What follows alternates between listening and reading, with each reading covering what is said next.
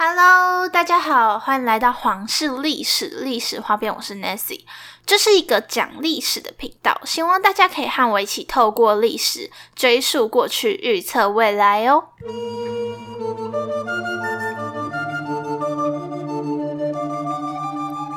那在上一集我们说到了爱德华三世在世时引发的战争，也就是英法百年战争的开端，以及他的儿子黑王子的英勇战绩。这一集我们就要来谈一谈，在爱德华三世去世之后，由于他的儿子黑王子也已经过世，所以由黑王子的儿子理查继位，变成后来的理查二世。今天我们就要来说一说这个理查二世小的时候的情况，还有当时农民的生活以及农民起义。理查二世身为国王的时候，年纪还非常的小，才十岁左右，是在现代还在外面跑跑跳跳的孩子的年纪。那幼子上位会怎么样？就是大多数的国事都会给前王后管。所以，当国王还小的时候，就是由上一集那个相当美丽，也就是黑王子的妻子的穷管理国事。那他的统治怎么样？实际上哦，在后世看来，他管理的是相当不错。他是一个非常有影响力的人。在上一集的时候有说到，他在黑王子生病之后，为了代替黑王子参加各种活动的时候。结交了许多的贵族好友，这些都在他管理国事的时候帮忙了不少，并且他也没有特别想要谋权，或者是将权力紧紧的握在手中，他就只是静静的帮助理查这个年幼的国王而已。那在一三八一年的时候，英国发生了一件大事，所有的农奴开始暴动，破坏东西，上街抗议，甚至还将国王拦下来。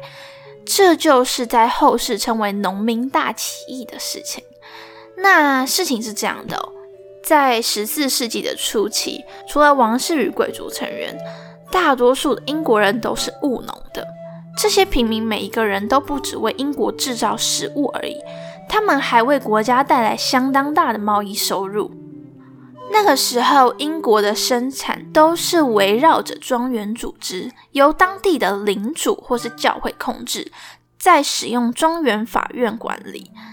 当时的农民是会依附着庄园领主生活的，他们每天必须做的事情就是不停的劳动，然后生产粮食。那当时的农奴可能会需要做很多那种不属于他分内的工作。像是服务庄园领主之类的，就是帮忙领主做他们家的一些家事。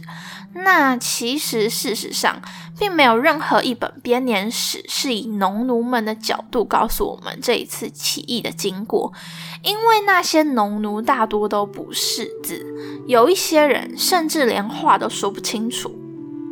他们过得相当悲惨，他们会和动物还有各种家畜一起睡。睡在一种叫做小五壁的房子，那其实这是我上网查之后的翻译啦。那是一个先用木头做出房子大概的形状之后，再用土混合着动物的粪便之类的东西填充在就是木材与木材之间，然后地板可能会是泥土，也没有烟囱之类那种听起来就很高级的东西。他们从早到晚都在田里面工作，然后其中有三天会去领主的土地做一些，呃，关于领主的工作，像是剪绵羊的毛之类的。而且他们的一生都摆脱不了自己的领主。农奴们如果没有领主的同意，是不能擅自结婚的。而且这个阶级制度还是世袭的，就是如果你是农奴的小孩，你也理所当然是农奴啦。那一开始的时候，他们并没有觉得这有什么不对哦。但后来由于一三四八年的黑死病来袭，死了将近一半的英国人。那这代表什么？这代表了土地的资源变得很多，然后又很丰富。这很简单嘛，因为人都死了，然后地还是这么大，所以人拥有的土地就变多了嘛。那劳动资源短缺，农民看到你钱出的少，他们才不屑干。哎，你不给我多一点钱没关系啊，那我就不做。我不做，反正也没人会来做。愿意花更多钱请我们的人多的是。农奴们的工资急剧上升，那些领主们当然开始急了。哎，你们只是农奴而已，哎，只是低等的农奴，凭什么我要花这么多钱请你啊？然后东西还在那边爱做不做，脾气都大了。那这样可不行，领主们急得跳脚。后来国家通过紧急法律，用劳工条例和劳工法来应对混乱的局面。那这个劳工法包括了第一条。六十岁以下的人，每一个人都必须工作。第二条是，雇主不得雇佣多余的工人，就是规定不可以有人拿着钱然后闲着不干事。第三个是，雇主不可以支付比黑死病发生之前还要高的薪水，这就代表当时原本逐渐升高的劳动工资，又一瞬间降到跟原本一样低。那第四点就是不能以怜悯或施舍的名义向身体健全的乞丐提供任何东西哦。那如果有人违反规定，例如你还未满六十岁，是一个年轻的壮丁，然后你闲闲没事干，想说啊我不吃不喝也不工作总行了吧？不行，你会被抓去处罚。那要我们这些现代的米虫怎么办？我不想工作也不行诶。那这些规定看起来超级严格，那有任何农民遵守吗？当然没有。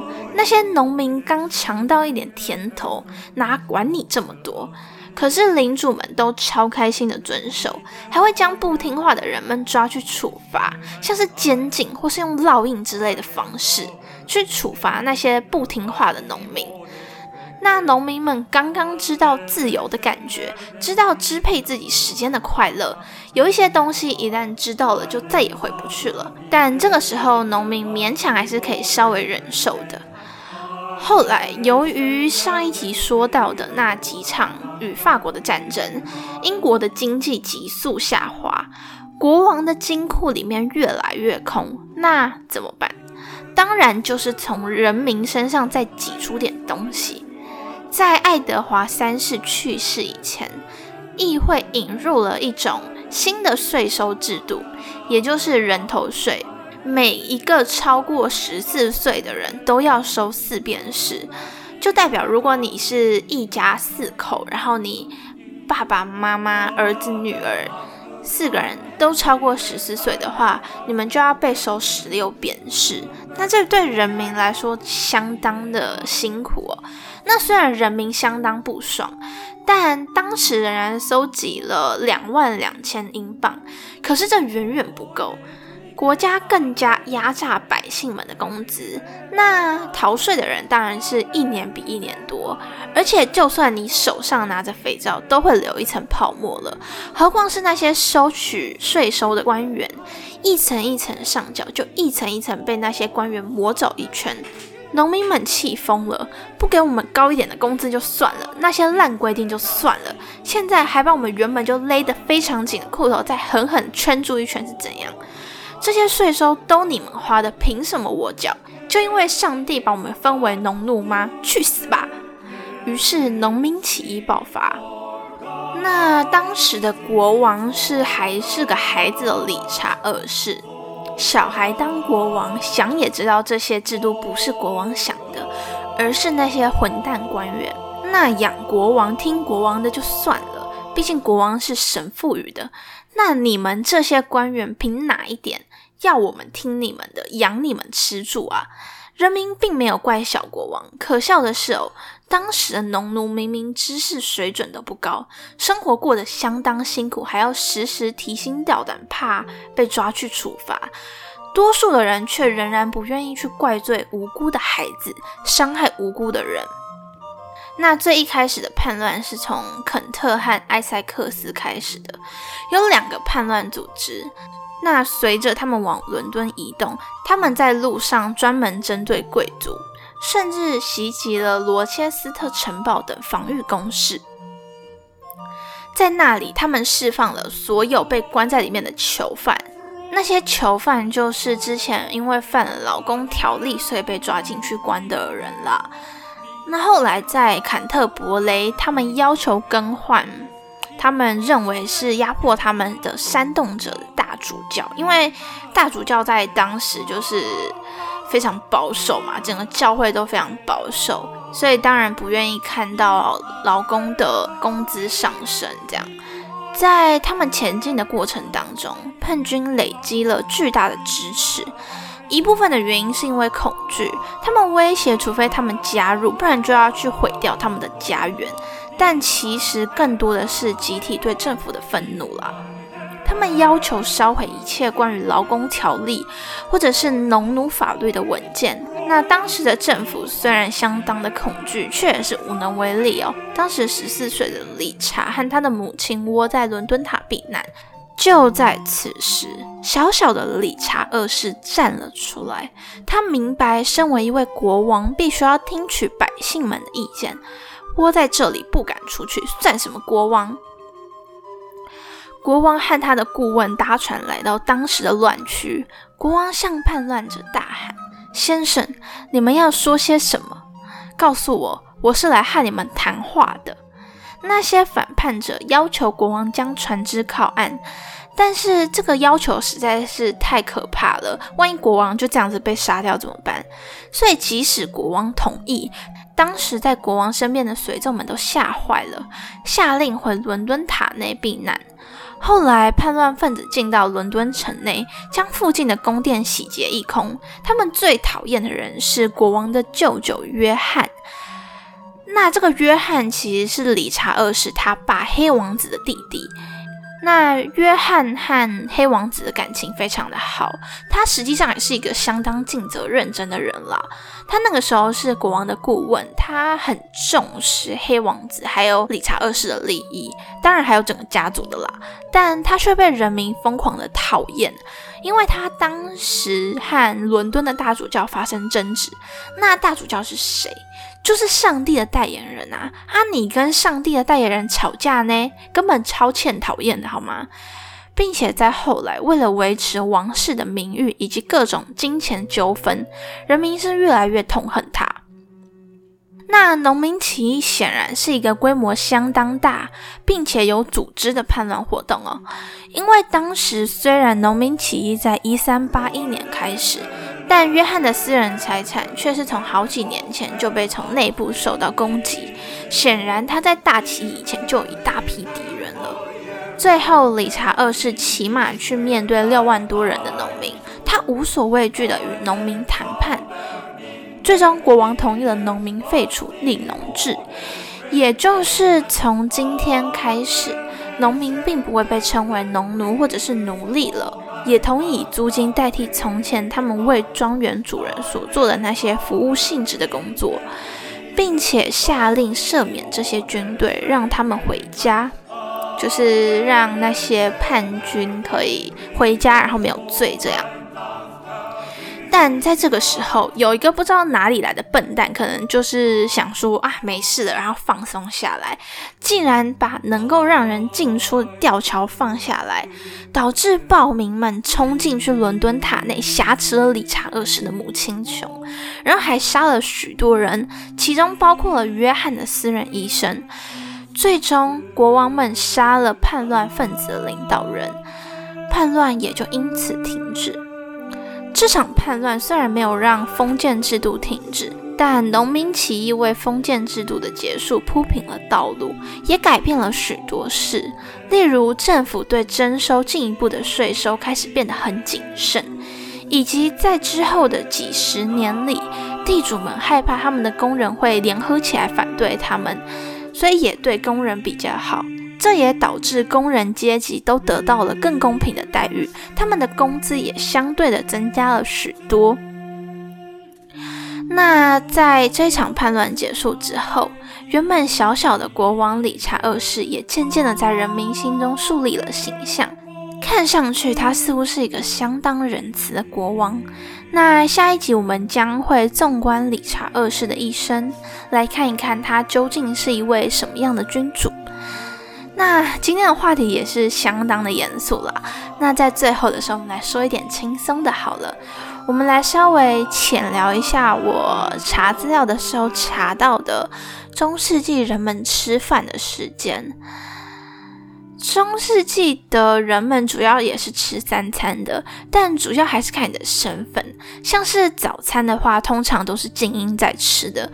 体力劳动者或者是旅行的人，一般是不吃，或者是会等到呃第一场弥撒之后，就是晚一点的时候再吃。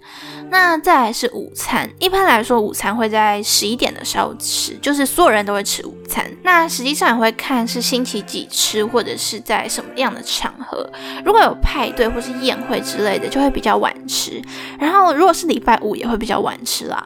那在很多时候，这可能是某一些劳动者一天当中唯一吃的一餐。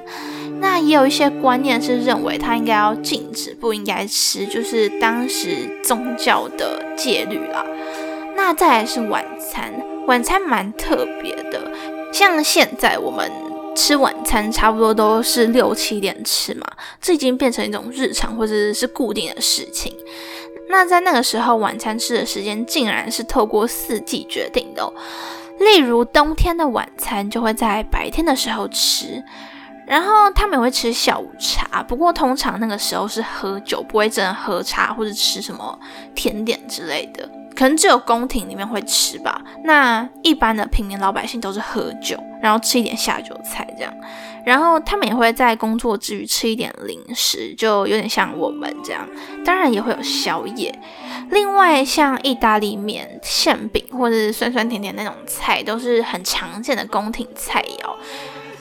那今天的故事就到这边。如果你喜欢我的内容，欢迎按下订阅或者是按赞分享，也可以关注我们的 FB、IG 皇室历史历史画边，或者是去节目的 Sound 抖内平台请我喝一杯咖啡哦。最后来闲聊一下好了，那这个纯粹就是闲聊，如果不想听可以直接离开，没关系。那就是我最近开始学日文了，真的是我不得不说，真的是有够难。身为一个从小就听着日语长大，然后就是超级爱看漫画动画的人来说，还是真的好难。我明明就已经听习惯、看习惯了，还是超难的诶。就是我在背平假名的时候就要背不起来，结果往旁边一看，竟然还有片假名，真的是完蛋哎！而且是真的完全看不懂啊，除了汉字以外都看不懂，跟英文完全不一样。因为英文至少我们看得懂 A B C D 嘛，但是但是那个日文真的是我自己真的觉得那个有够像虫，就是虫在扭动之类，或是在画画图。我自己在写日文的时候都觉得我自己在画画，我真的完全看不懂。那如果有人在学日文的话，也欢迎跟我分享一下心得啦。好啦，我只是想要小小抱怨一下日文好难学而已。那我们下一集再见喽，拜拜。